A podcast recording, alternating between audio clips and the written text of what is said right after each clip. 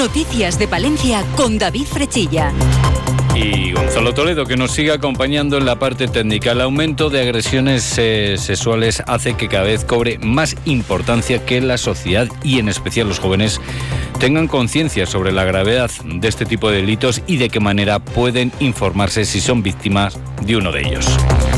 No cabe duda de que el campus de Palencia es un sitio ideal para recibir información al respecto y por lo tanto es necesaria la ubicación de los puntos violeta. Durante este curso han comenzado a funcionar dos puntos violeta ubicados en el aulario y el edificio de agrarias. Sobre la información que se ofrece en estos puntos violeta nos habla María José Fernández de la Red Igualdad.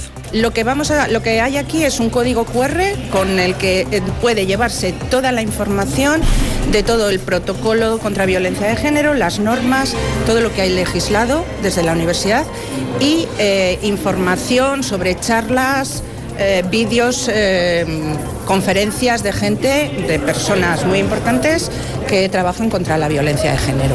Y entonces lo van a poder tener, se lo van a poder llevar y lo van a poder leer con una cierta tranquilidad. En estos primeros momentos de funcionamiento de los puntos violetas son mayoría las mujeres que se acercan hasta ellos, aunque desde la organización animan a los hombres también a acercarse para recoger información. Sobre las dudas que plantean los jóvenes universitarios que se acercan a los puntos violeta, esto es lo que nos dice María José Fernández.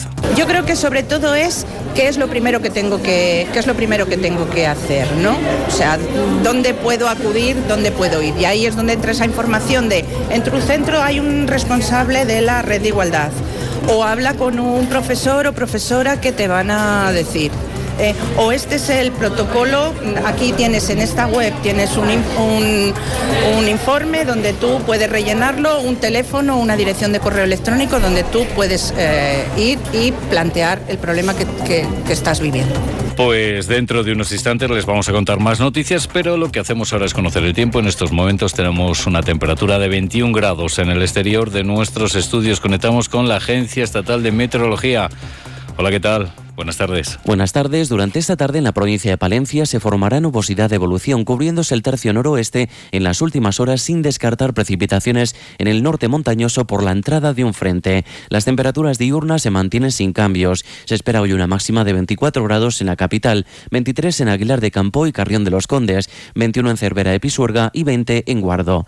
Viento del suroeste. Mañana tendremos cielo nuboso cubierto con precipitaciones en forma de chubascos débiles localmente moderados por el avance del frente, tendiendo a cielo poco nuboso al final del día. Las temperaturas diurnas bajan, se esperan máximas mañana de 20 grados en Palencia y Aguilar de Campo, 19 en Cervera de Pisuerga y 17 en Guardo. Las mínimas se mantienen con pocos cambios, 10 en la capital, 9 en Carrión de los Condes, 7 en Aguilar de Campo, 5 en Cervera de Pisuerga. Viento del suroeste rolando a oeste por la tarde con rachas fuertes en la Cantábrica. Es una información de la Agencia Estatal de Meteorología. Grupo Salmillán, tan Funerarias les ofrece la noticia del día. Atentos porque de materializarse sería una importante noticia para el mundo del campo. Les vamos a hablar de un proyecto sobre el que se está trabajando y que sería fundamental para marcar el precio de los productos que salen de las explotaciones cerealistas de nuestra provincia.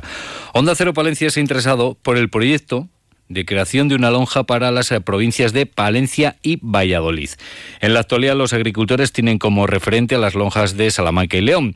Dada la importancia del sector cerealista en Palencia y Valladolid, desde mediados de primavera un grupo de almacenistas eh, puso sobre la mesa la posibilidad de crear una lonja cerealista. Esta lonja estaría conformada por la OPA más representativa, cooperativas, almacenistas y administración regional y se reuniría al menos una vez a la semana para fijar precios. José Luis Marcos es el presidente provincial de Asaja. Así es, es eh, eh, para cuando vamos a vender, siempre cuando están los precios, bueno, cuando en, un mismo, los medios de comunicación sacáis muchas veces el precio del cereal, el precio del maíz, el precio del girasol, pues podéis coger vosotros el precio de esas de esas lonjas y nosotros mismos también para saber un poco cómo funciona. Esas lonjas se reúnen una vez a la a la semana, pues un poco todos los sectores.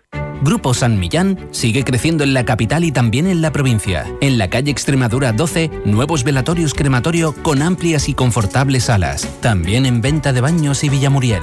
Grupo San Millán. Siempre a su servicio las 24 horas del día en el teléfono 979 166 200.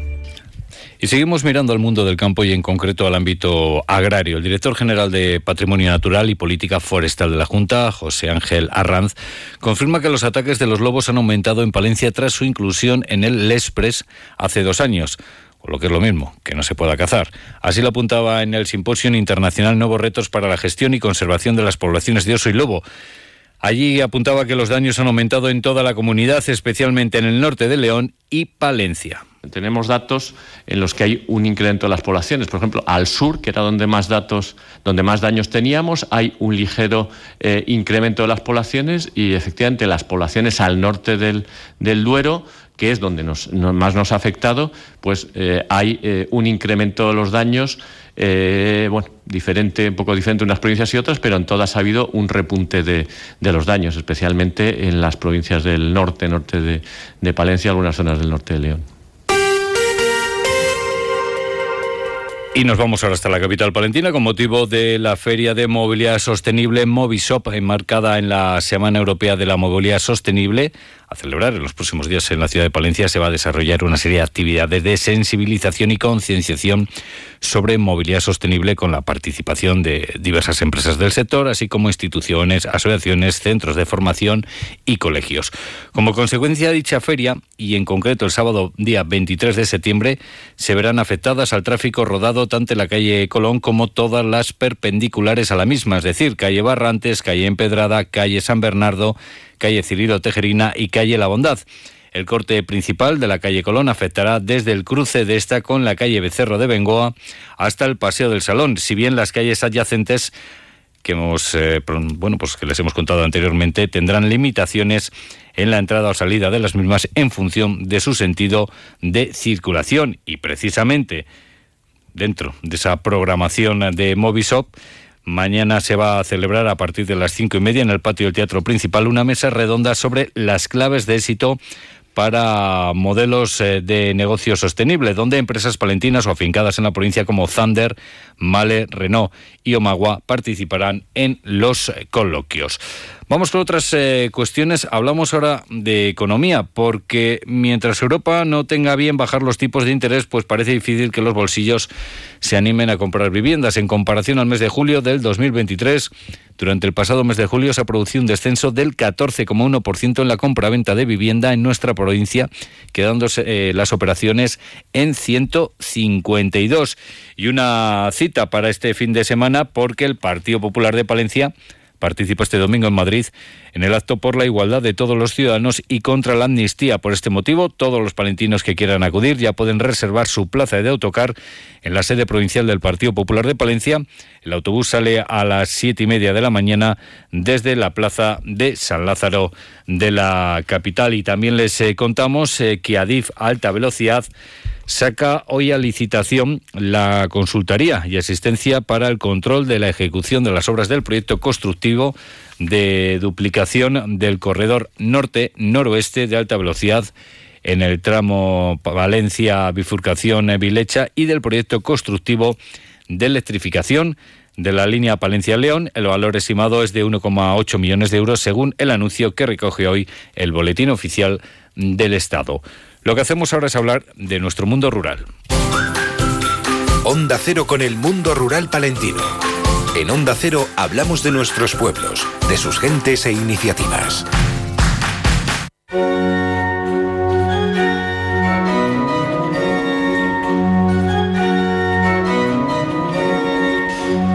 Les contamos que la Diputación de Palencia abre el ciclo Música por Mil Tubos, la nueva programación de órgano, como están pudiendo comprobar con la música que hemos elegido. Nueva programación de órgano otoño 2023, primavera 2024, con 36 conciertos en la provincia.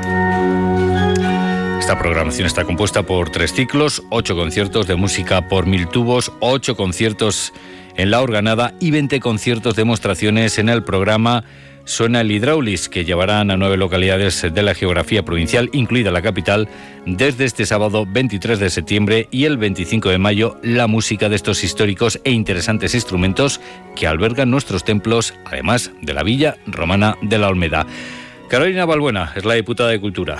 Y es que eh, el órgano esté presente también a lo largo de todo el año y que vayamos más allá de lo que es el Festival de Órgano de Verano. Que haya una programación en torno a nuestro patrimonio organístico en otras eh, temporadas y meses que son atractivos, como hay que decir que lo es el mes de octubre, de ahí que hayamos escogido eh, para celebrar esa organada por segundo año consecutivo en un mes en el que el turismo cultural nos visita y estamos eh, en el foco y en el punto de mira por ser una de las provincias con más patrimonio organístico y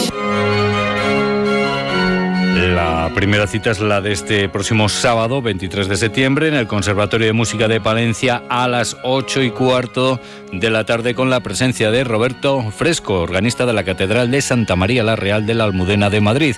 Enrique Abellos, el director del Conservatorio de Música de Palencia. Eh, y luego los, artistas que vienen, que es una programación, podría ser la programación de cualquiera de, estos órganos, eh, de estos auditorios de primer nivel, lo vamos a tener ese acceso aquí, organistas de nivel nacional e internacional, con mucha proyección y muy conocidos en el circuito del órgano a nivel internacional. Y seguimos en la Diputación, pero ahora para hablar de deportes, porque el verano es un buen momento para realizar actividades deportivas. La institución provincial ha hecho balance de la programación deportiva organizada durante la época estival. Una programación de la que han disfrutado 10.000 personas. Ángeles Armisen es la presidenta de la Diputación de Palencia. Una oferta hecho la Diputación Provincial variada para todas las edades, algunas de ellas, y que cumple los dos objetivos de la actividad de esta Diputación. Como he dicho, es la igualdad de oportunidades y, en segundo lugar, la innovación en la oferta de actividades para responder a las demandas de los jóvenes, de los no tan jóvenes. Los campamentos de verano son un referente deportivo en la provincia que facilita la conciliación familiar y permite que 400 jóvenes pues, hayan disfrutado de actividades deportivas en tres destinos eh, diferentes. Palencia, Legua, Legua, el circuito más importante y con eh, mayor participación de estas características de toda Castilla y León, logró reunir, recordamos, a casi 2.000 participantes entre sus cuatro pruebas. Francisco Pérez es el delegado de área. Hablábamos ahora del Legua Legua, yo creo que uno de los programas eh, más consolidados, más exitosos y en épocas en el que las carreras por, los pueblos eh, pues se dan eh, día a día, nuevas carreras. Eh, aquí este Legua Legua se fortalece cada año, cada año hay más participación y, bueno, este año estamos hablando de 629 participantes en Mazariegos, que fue la inauguración. Pues nos vamos, llega las dos, les dejamos con las noticias de España y el resto del mundo. Y les recuerdo, ya lo saben, a partir de las dos y media, la actualidad, las entrevistas, las noticias de Castilla y León con Roberto Mallado y Lucía Barreiro. Buenas tardes. Son las dos de la tarde y la una en Canarias.